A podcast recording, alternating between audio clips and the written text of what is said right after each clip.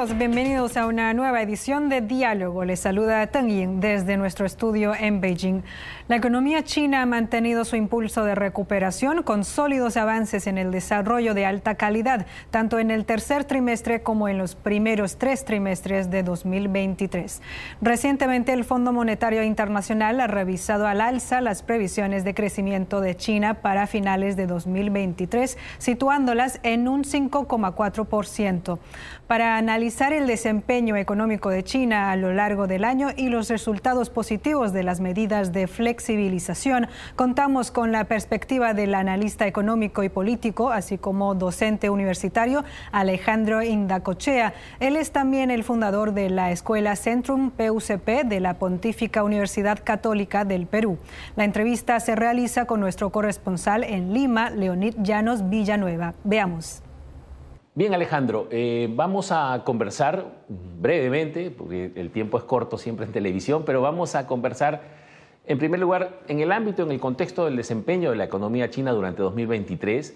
Em, vamos a hablar de las medidas de flexibilización económica que ha tomado el gobierno chino y que de alguna manera se han visto los resultados en este último reporte que, según datos oficiales ha dado el, gobierno chino. Eh, por el cual está el país creciendo o ha recuperado la senda del crecimiento o ha elevado la senda del crecimiento a 1,3% después de este último reporte. Eh, y como decía, esas medidas de flexibilización seguramente han tenido que ver, como expertos nos gustaría que nos expliques eh, cuál es la trascendencia y hacia dónde crees que va la economía china, ya bueno, a pesar de que se termina 2023, hacia dónde crees que está yendo. Mira, se ve una ligera recuperación ¿Esto qué significa para nosotros? China es nuestro mayor socio comercial. Para Perú es el primero. El, mayor comprador de lo que implican los minerales y el Perú es un país minero. Esta recuperación le esperamos nosotros que se empiece a dar a partir del próximo año. Implique un arrastre del consumo, de, principalmente de minerales en el mercado interno. Si hay un cambio en lo que es tecnología, porque China no producía autos eléctricos y es el mayor fabricante de autos eléctricos en el mundo. O sea, ha habido un cambio en lo que significa una serie de sectores, en el cambio de la energía también, hacia una energía no convencional. Entonces se vienen una serie de factores tecnológicos, de cambio, digamos, en, en el mercado, donde ha tenido su prioridad en solucionar su problema interno como lo ha tenido todo el mundo. Primera prioridad es dentro de casa. Pero esta recuperación es una recuperación pues gradual, paulatina, que esperemos que dé resultado en el próximo año.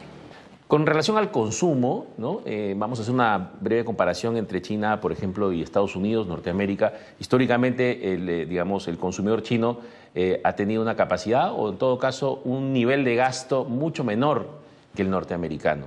Hoy, de acuerdo a las medidas implementadas por el gobierno chino, lo que se pretende es que, eh, digamos, eh, los chinos, en, términos coloquiales, gasten sus ahorros para que empiecen a consumir más.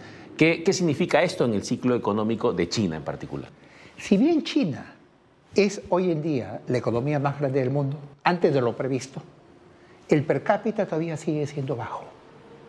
Por la misma cultura china, el desarrollo que ha tenido en los últimos años, el poblador chino es mucho más austero, más, más cauto, más prudente en su gasto a diferencia de lo que sucede en el consumidor americano. Entonces el gobierno chino está consciente de ello y justamente va en la dirección del paquete de estimular que la gente salga a gastar, que salga a consumir, que es parte, digamos, de lo que significa la reactivación. Entonces hay créditos que se han dado, suplementarios incluso para las personas, para que ellas puedan invertir, puedan consumir, salir nuevamente pues a restaurantes, a cinemas y se reactive la demanda interna, ¿no? Pero reitero, este va a ser un proceso en el cual, como ha venido ocurriendo en otros países, es todavía gradual, es todavía paulatino. Es cierto que para que exista confianza en el consumidor chino tiene que el gobierno haber tomado, como lo ha hecho ya, este paquete de medidas, pero ¿dónde cree usted que radica la clave de esta confianza que el gobierno le está impregnando a sus políticas económicas de cara a eh, un aumento en el consumo? Mira, esto es un proceso paulatino, muy gradual. La pandemia cambió el mundo, no solo en China, es en el mundo. Hemos cambiado, digamos, en actitud, desarrollo, consumo, perspectiva de la vida Y yo diría que tal vez estos efectos recién se han sentido en China en este año. Entonces va a ser un proceso, reitero, ¿no? con el paquete de estímulo que da el gobierno de una recuperación gradual. esto no va a implicar un retorno al 8 o 10%, pero va a significar un retorno paulatino, un 2, 2,5, 3%, y en el mundo tenemos que prepararnos para la nueva demanda de China, ¿no? por estos años que vienen. Hoy no cabe duda que China es un actor importante a nivel mundial. Eh, y lo que diga China hoy en el escenario político y económico es eh, escuchado con mucha atención. Hace poco el presidente Xi Jinping tuvo una intervención eh, muy categórica con relación a la búsqueda de la paz, del alto el fuego, pero sobre todo de una, dice él, materialización de la paz en Oriente Medio. Eh, mirado desde el lado económico, ¿qué ¿Cómo puede repercutir esto eh, en el desarrollo de China, pero también en el desarrollo de las economías mundiales? El que China sea hoy un eh, importante actor y mediador de la paz mundial. Bueno, China está netamente preocupado en lo que significa la recuperación económica a nivel mundial, esas implicancias.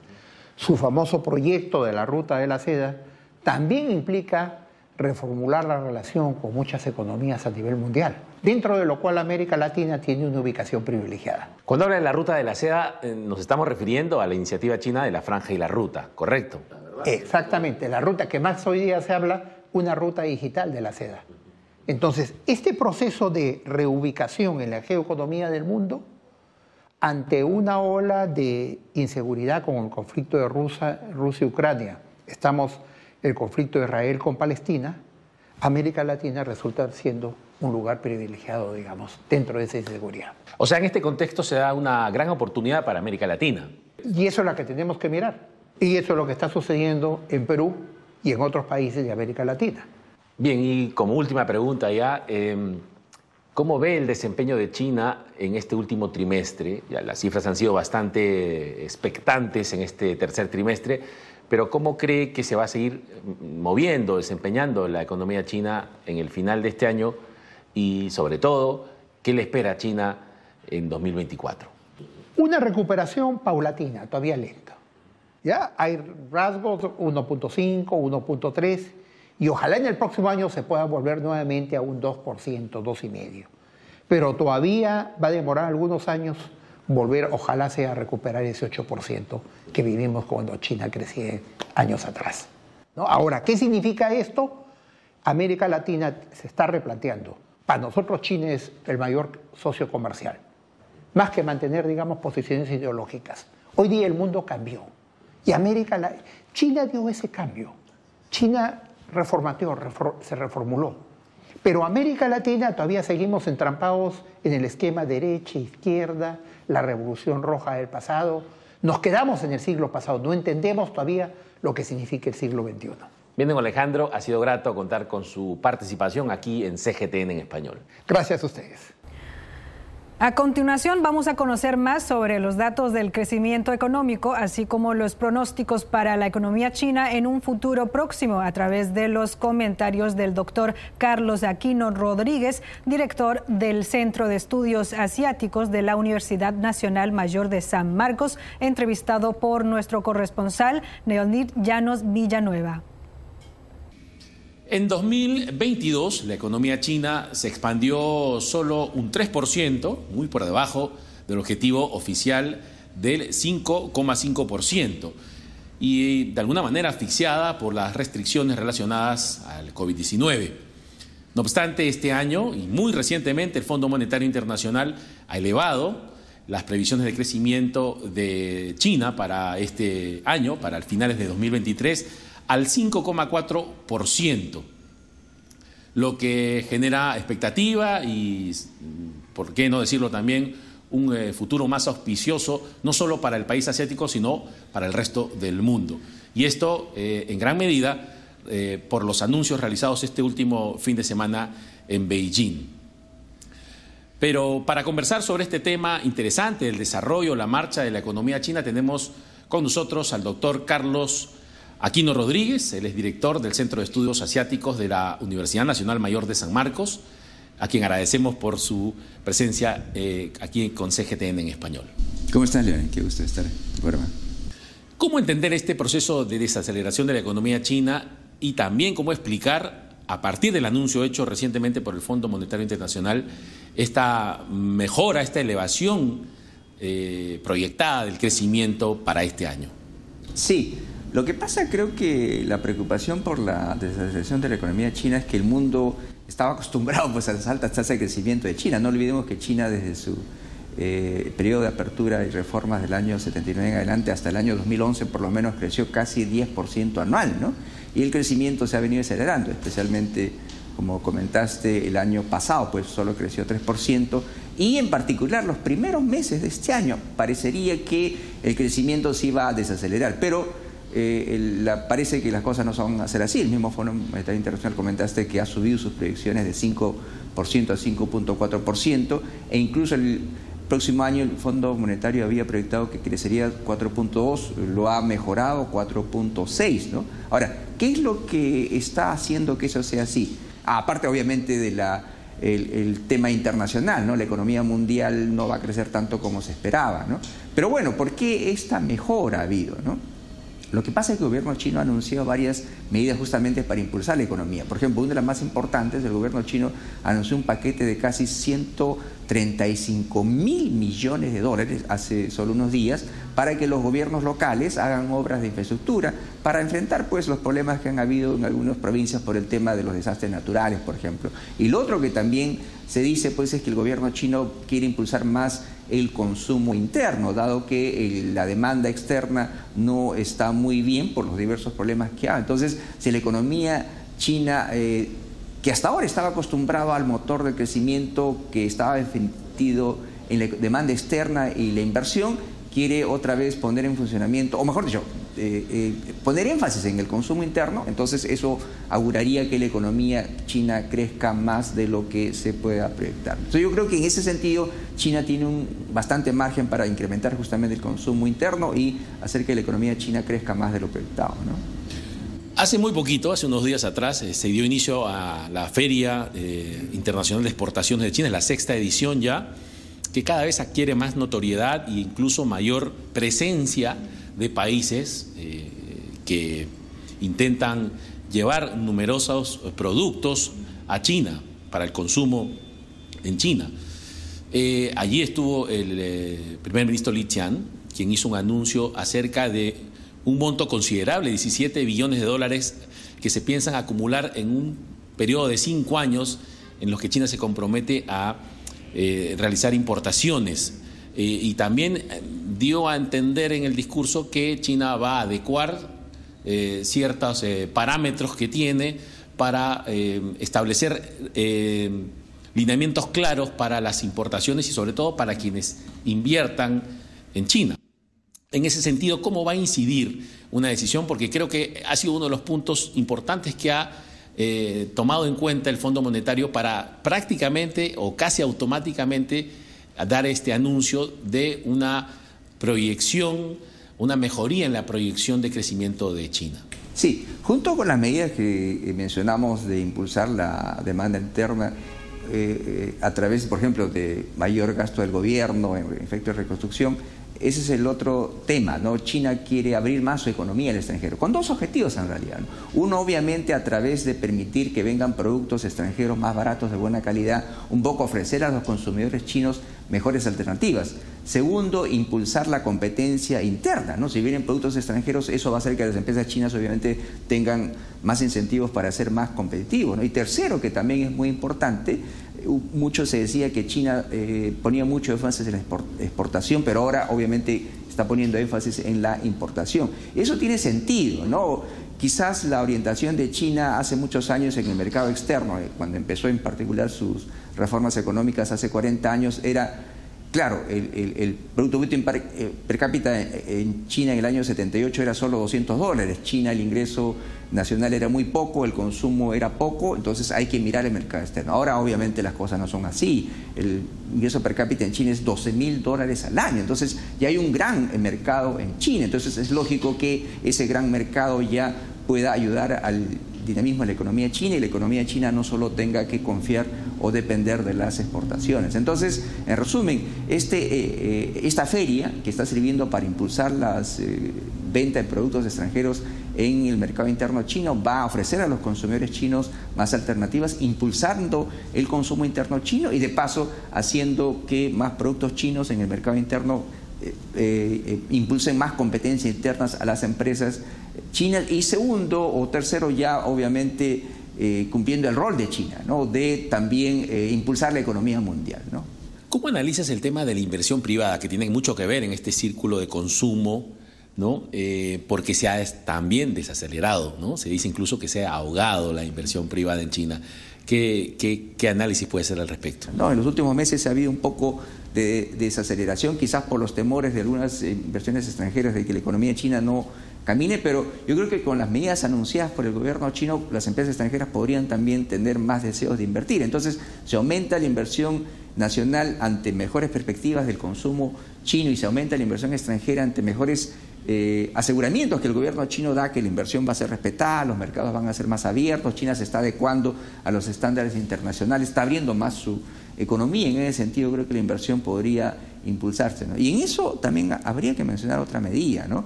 Por ejemplo, China quiere ingresar a este eh, eh, acuerdo de asociación transpacífico llamado CPTPP ahora, ¿no? que agrupa a 11 países ahora, bueno, el Reino Unido se está ingresando y sabemos que este acuerdo de integración es uno de los más exigentes en el mundo en el sentido de que elimina muchas restricciones a las importaciones, a la intervención del gobierno en la economía. Entonces, si el gobierno chino tiene intenciones de ingresar, eso significa que el gobierno chino realmente quiere desregularizar la economía, abrir más la economía a la inversión extranjera, a la competencia. Posiblemente un indicio de ellos sea el reciente anuncio eso hecho por el eh, el primer ministro, en la en relación precisamente al, ajuste de ciertos parámetros en China para darle bienvenida, porque ha dicho que lo que China promueve es la libertad eh, en el sentido de libre comercio, ¿no? de libre comercio, y siempre lo va a hacer. ¿no? Claro. Entonces, eh, que China abra su economía significa más competencia extranjera, más empresas que van a encontrar menos regulaciones, no solo empresas extranjeras, sino también empresas internas chinas. ¿no? Entonces, yo creo que todo este tema va a ser que la economía china se eh, dinamiza. Y otro tema que también es muy importante, ¿no? el tema de la franja y la ruta. ¿no? Eso también es otro componente de la política china. Las empresas cada vez salen más al extranjero, se vuelven más dinámicas, cada vez también eh, esa experiencia que aprenden en el extranjero lo pueden traer a China y eso puede también dinamizar la economía china. Ahí quiero justamente tocarte un punto que me parece que lo puedes explicar muy bien, porque hay mucha crítica con relación a la franja y la ruta en el sentido de que es, es, es como una política, una iniciativa, dado para muchos que la desconocen incluso, porque tiene ya 10 años, acaba de cumplir 10 años, que creen que es una medida un poco desesperada del gobierno chino por tener tanta capacidad instalada y no poder, eh, digamos, venderle, para decirlo de manera muy coloquial, al mundo. Pero es algo que está planificado por el gobierno chino. Quiero que nos detalles un poco más ¿En qué consiste esa planificación? Sí, eh, esta medida que justamente cumple 10 años tenía varios objetivos en realidad. ¿no? Uno que creo que era muy importante, sabemos que la economía china eh, se abrió al comienzo desde las zonas costeras, ¿verdad? Por eso las ciudades más desarrolladas están al lado del interior del país. Con este tema de la ruta de la seda, como se llama también al interior de la ruta, quería restablecer la antigua ruta de la seda que existía hace 2000 años entre China y Europa. Entonces, la construcción de infraestructura va a dinamizar no solo las economías de Europa, de África y ahora todo el mundo, porque esta iniciativa se ha extendido a todo el mundo, incluso a Latinoamérica, sino justamente dinamizar las economías del occidente de China, ¿verdad? Toda esa zona occidental de China, Xinjiang, Tíbet y otras más, a través de la construcción de ferrocarriles, vías férreas, puertos, aeropuertos, van a dinamizarse. Segundo, obviamente, el tema de la infraestructura. China ha desarrollado mucho en infraestructura, eso es indudable. China tiene de los 10 puertos más grandes del mundo, más modernos, 7 están en China, muchos de los grandes aeropuertos del mundo están en China, pero muchos países no. Entonces fue una gran idea porque todo el mundo, incluso los países desarrollados, necesitan buena infraestructura, ¿no? Entonces, y más, por supuesto, los países en desarrollo. Y tercero, sí, obviamente seguro estaba en la mente de los planificadores chinos, ya que China ha desarrollado mucho la infraestructura, las empresas China tienen experiencia, además China tiene financiamiento y eso podría ofrecer a los países en desarrollo. Entonces yo creo que es una gran idea, obviamente beneficia al desarrollo interno de China, desarrollando su zona occidental, da capacidad para que sus empresas puedan salir al extranjero a trabajar con toda la experiencia que han acumulado y Tercero, obviamente va a ayudar a que el mundo tenga mayor infraestructura y eso va a dinamizar el comercio, las inversiones, no solo de China, sino también de todo Por el supuesto. mundo. Aquí ese claro ejemplo es el puerto de Chancay, que se está construyendo y que el próximo año seguramente se inaugurará, que no solo va a beneficiar el comercio entre Perú, China, Sudamérica, China, sino también el, el circuito de comercio entre la región misma, ¿no? Y es algo que eh, en algunos sectores este, económicos ha, ha, ha, sido bastante criticado porque eh, se ha mirado como una intención de China de, eh, de alguna manera, hegemonizar el, el, uso del Pacífico a través de puertos como el que se construyen. Y creo que esto sí. lo desmiente rotundamente. Sí, uno de los grandes problemas de países en desarrollo, en particular en Perú, era el tema de la infraestructura, ¿no? Por ejemplo, nosotros eh, cada vez eh, exportamos más a Asia, de hecho más de la mitad de lo que exportamos es a Asia, China es más del 35% en los primeros ocho meses de este año, pero por ejemplo, la carga que salía de aquí no salía directamente a Asia, teníamos que depender de puertos chinos o de puertos de, perdón, de puertos de, de, Chile, por ejemplo, o de puertos de México, la carga salía de aquí, se iba a Chile primero, se iba a México después, y después se iba a China, porque no teníamos este gran puerto. Ahora con el puerto de Chancay vamos a recibir barcos inmensos que vienen directamente de China, así que los productos que vienen de China van a ser más baratos. Pero no solo eso, lo más importante es que los productos que salgan del Perú van a poder ir directamente a China. Hasta ahora, un producto que sale del Perú demora entre 35 o 40 días, porque no va directo. Con el puerto de Chancay, por lo menos se va a demorar 10 días. No solo van a ir más rápido, sino incluso más barato. Entonces yo creo que eso no solo va a beneficiar al Perú, el Perú se va a convertir en un hub. Incluso los mismos exportadores chilenos, exportadores ecuatorianos van a venir al Perú y de aquí pueden sacar directamente su carga. Pero no solo eso, no solo los países que tienen costa como Perú, Chile, eh, Ecuador, sino Brasil, Argentina, que no tienen salida del Pacífico. ¿no? Entonces, en vez de darse toda la vuelta a través del Atlántico el canal de Panamá, pueden sacar su carga a Chancay y ir directamente para allá. ¿no? El mundo mira con particular atención a China, eso es innegable. ¿no? Los dígitos de crecimiento de China durante muchos años, lo decía hace un momento, han sido pues, espectaculares. Y hoy que China empieza a crecer menos, eh, a mucha gente le preocupa en el mundo que esto sea así, porque seguramente eh, en el mundo en el que hoy vivimos, tan interdependiente, eh, que le vaya mal a China eh, le, significa que le puede ir mal a muchos claro, países. Claro, claro, y particularmente, sentémonos en la región latinoamericana. Casi todos en América Latina son los más importantes, o sea, tienen a China como el socio comercial más importante, incluido el Perú. Entonces, se mira con especial atención a China eh, lo que planea hacer a corto, a mediano y a largo plazo. En ese sentido, ¿cómo miras a la región eh, en, este, en esta preocupación por el desarrollo de China? ¿Y ¿Cuál es tu, tu, análisis, pero también cuál es tu, tu visión en el futuro de, de las relaciones entre China y América Latina, tomando en cuenta sobre todo la marcha de la economía de China? Yo creo que son bastante positivas. ¿no? China eh, desde el año 2005 en adelante por lo menos eh, ha sido responsable de un tercio del crecimiento de la economía mundial y más en particular en el caso de Latinoamérica. Justamente hace dos días la Comisión Económica para América Latina acaba de publicar un estudio eh, donde dice que del año 2000 hasta el año 2022, perdón, 23, 22, perdón, el año pasado, las, el comercio de Latinoamérica con China ha crecido 35 veces. Es una cifra excepcional. ¿no? Bueno, es obvio que la economía china ya no va a crecer 10%, eh, entonces el mercado interno chino cada vez se vuelve más importante. Pero hablamos de Latinoamérica en particular. ¿no? Latinoamérica eh, va a seguir teniendo una importancia vital para China porque es una economía complementaria Latinoamérica con China. Latinoamérica necesita capital, necesita tecnología y China lo tiene. China necesita materias primas, pero China también necesita eh, mercados para sus compañías y también Latinoamérica lo tiene. Ahora, por último, se dice, por ejemplo, no, China ya no crece. Sí, probablemente China crezca 5%, pero hay que tener en consideración algo. Cuando hace 10 años China crecía 10%, la economía china era, ¿cuánto? Digamos 8 billones de dólares, ¿verdad? 10% de 8 billones de dólares son 800 mil millones de dólares. Sí, que China crezca 5%, pero China, por ejemplo, en dos años más será una economía de 20 billones de dólares.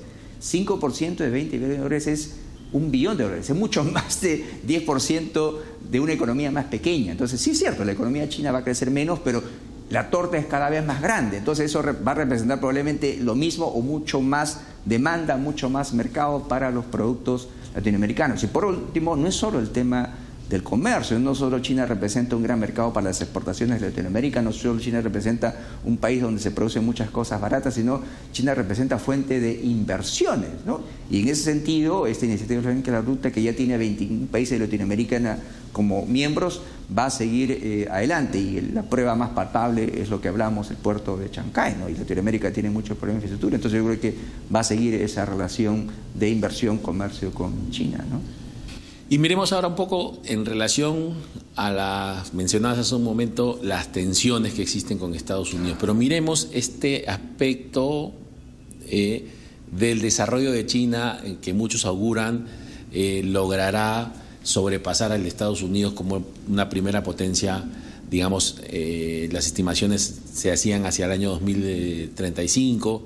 Sin embargo, ¿cuáles son tus previsiones o tus pronósticos, dada la eh, ralentización del crecimiento, que ya nos has explicado de todas maneras que es un crecimiento que tiene bases sólidas, pero que ya no va a ser expresado en dos dígitos como hace eh, años atrás. Sí, hace 10 años, por ejemplo, ¿no? se proyectaba que incluso el año 2028, antes de 2030, China se iba a convertir en la primera economía del mundo pasada a Estados Unidos. Ahora se ha retrasado un poco ese pronóstico. Algunos dicen el 2035, algunos dicen el 2040, e incluso hay algunos que dicen que no va a llegar el año donde China sea la economía más grande.